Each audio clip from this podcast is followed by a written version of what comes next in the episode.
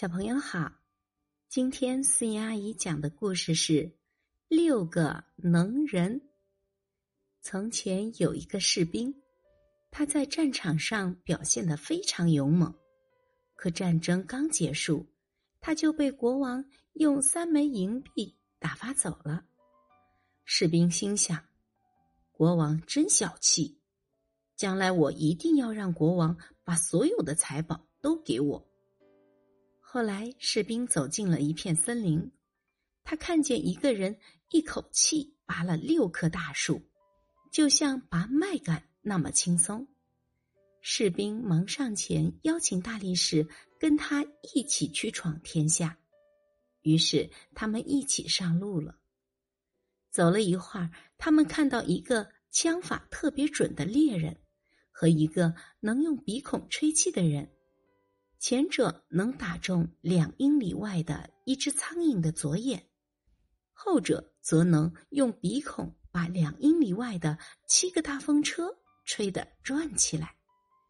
在士兵的热情邀请下，他们也愿意和士兵一起去闯天下。路上，他们又遇到了一个飞毛腿和一个歪着戴帽子的人。飞毛腿为了跑得慢点儿。平时都把一条腿拿下来，只用一条腿走路，而歪着戴帽子的人，如果把帽子戴正，天气马上就会变得很冷。士兵说：“跟我们一起走吧，咱们六个人一起闯天下，一定能闯出名堂来。”就这样，六个人来到了士兵原来居住的城市。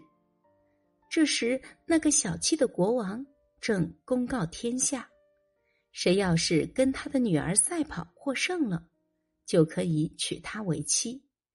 士兵前去报了名，并让飞毛腿替他跑。比赛规则是：飞毛腿和公主每人拿一个水罐，谁先从远处的一口井里把水取回来，谁就获胜。比赛开始后，飞毛腿很快跑到了井边。他打了一罐水后，开始往回跑。可跑到半路，他觉得有点累，就枕在一根马骨头上睡着了。公主跑到井边，打了水，也马上往回跑。